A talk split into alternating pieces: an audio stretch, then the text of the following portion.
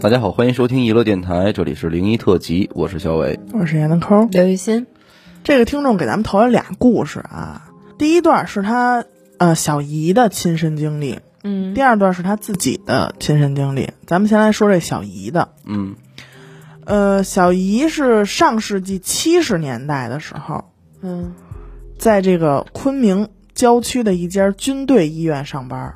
嗯，哦这家医院呢，规模也不大，楼也是几零几系列的呗。呃应该是啊，嗯楼也不太高，只有三层。嗯当时在他小姨在这个医院上班的过程中啊，有一个特别年轻的小护士，嗯嗯就因为这个情感问题想不开，跳楼了。嗯嗯嗯但是刚才也说了，只有三层楼，嗯没出啥大事儿。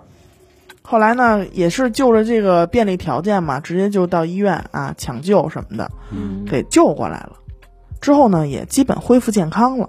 嗯嗯哦但是没过多久，你说这这该死就拦不住，嗯啊，这小护士就又跳楼了，还是从那三层楼跳下来的，有什么想不开的，就非得死？那非得死，还是从这三层跳下来的。但是刚好啊，嗯底下就这楼有一扇窗户嗯是开着的，那不更疼吗？这头在他跳下来这过程中，他的头就直接撞到这个窗户上了。嗯嗯这撞这一下，这撞击力就不小，嗯反正抢救了三天嗯，没救过来，人就没了。终于如愿以偿了。是。后来这个医院呢，就协助家属就把这个后事儿给办了，嗯这事儿也就算过去了。一晃啊，就二十年，嗯九十年代了。嗯呃，大家呢都已经忘了这个事儿。这个医院呢也改成了一家疗养院。啊这有一天啊，就来了一个企业老板，要在这儿疗养，他就被分到一层的一个房间就住下来了。嗯等到第二天早晨，这老板就找到他们这儿一个工作人员吧，就嗯问说：“你们这个这疗养院就管理不太不太严啊。嗯，”说晚上有一人就扒着我这窗户往我屋里看，哎呦喂，他居然联想到的是管理不严格对，他有可能是进来人了要偷东西啊什么的，嗯啊因为去你像九十年代疗养院不不都是那种嗯嗯嗯，有钱的呀什么的去疗养啊？嗯这人正抱怨着呢，正好他姨就听见了。嗯就说说，哎，那那人长什么样儿？您跟我们说说，说我们也好那个加强管理。嗯然后老板就说，呃，别的没看太清，就是脑袋特大，嚯又来这大脑袋的，比一般人那脑袋都大，嗯嗯，而且脸还特别肿，肿的都看不清五官。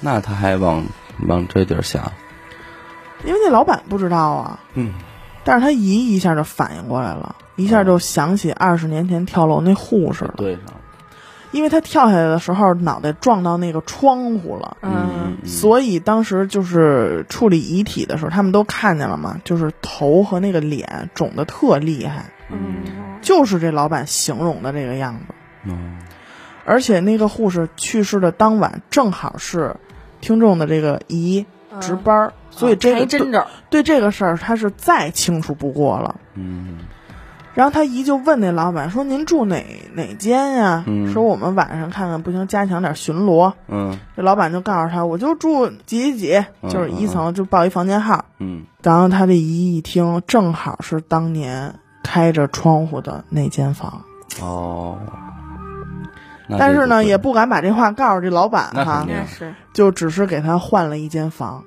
嗯啊，换完之后呢，也就没事儿了。等到二零一六年的时候，听众的这个姨跟几个战友故地重游哦啊，发现这家医院呢还没有拆嗯除，只是说废弃了，没有人了。然后呢，就拍了几张照片儿。后来听众也在他姨这儿看过这些照片儿，嗯然后就问说这个哪个是当年出事儿那楼啊？嗯然后他姨就给他指。嗯等到他再放大一看这照片儿啊，这个一层正好有一间窗户还开着。然后当然了，后边关可能是巧合了啊。嗯嗯嗯但是呢，就是不禁让人联想。对啊，第二一个故事呢，就是他讲的这个关于塑料凉鞋的故事。小的时候，听众的妈妈在海淀区的一家部队医院上班，嗯听众呢也在医院里上幼儿园。嗯为了方便，他平时就跟妈妈住在医院的宿舍里，嗯嗯只有周末的时候才回自己家。这个宿舍楼啊，始建于五十年代，哦你想想，那老都够楼，老的对。到了八十年代中期，楼就已经很旧了，而且呢是那种潮湿阴暗，嗯而且据说，啊，这肯定是老传统。嗯这医院这一块儿原来是一片坟地，嗨呦啊再论呢，啊，再加上也经过了六七十年代这个非常时期，嗯就是这个楼啊，怎么看怎么阴森。当时呢，他们就住在顶楼，嗯房间距离这个楼梯大概是五六米的样子。嗯嗯呃，一到晚上，他的妈妈就会和其他阿姨一起出去学习。几个孩子，就是每家都有孩子嘛，这几个孩子就在一块儿玩儿。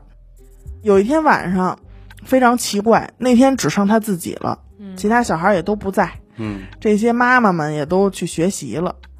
当时就感觉可能整个楼层就剩他一个人了，其他房间都没人了，嗯楼道里特安静。嗯当时听众就在屋里听这个磁带，啊把能听的都听完了，他妈妈还没回来，他就有点害怕了，毕竟那会儿也小嘛。嗯因为实在太安静了，什么声儿都没有，所以呢，他就在门门口嗯就等着他妈回来。嗯然后就在这时候，就听见楼梯那边儿嗯有一种声音，是那种塑料凉鞋，一双穿着塑料凉鞋的脚嗯上楼梯的声音，忒儿天的就那种啪啪啪的。啊当时这个听众小啊，就嗯还挺高兴，说哟，妈妈回来回了。来了因为当时他妈妈就穿这种塑料凉鞋，嗯但是那声音啊，就是一直持续，一直保持爬楼梯的状态，嗯哦老不到，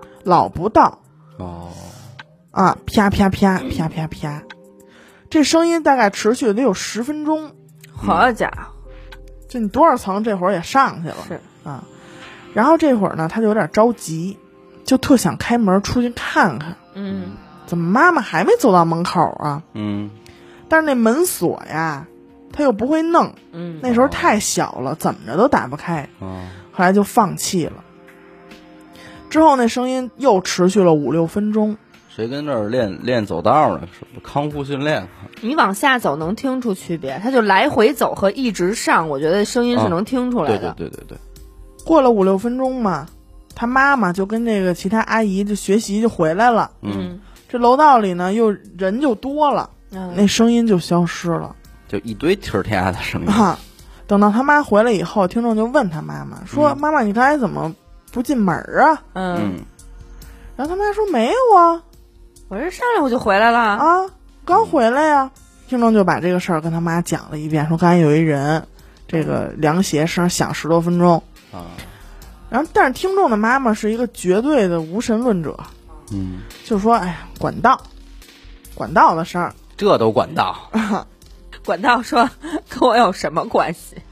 就是肯定没有啊，没有那神了鬼了的。嗯后来呢，这声音也就没有再出现过。再后来，等到这个听众上小学的时候，就回到东城去了。啊也没有再去过这栋楼。后来听说九十年代啊，就是在他搬走之后，嗯九十年代这座楼呢被拆除重建了。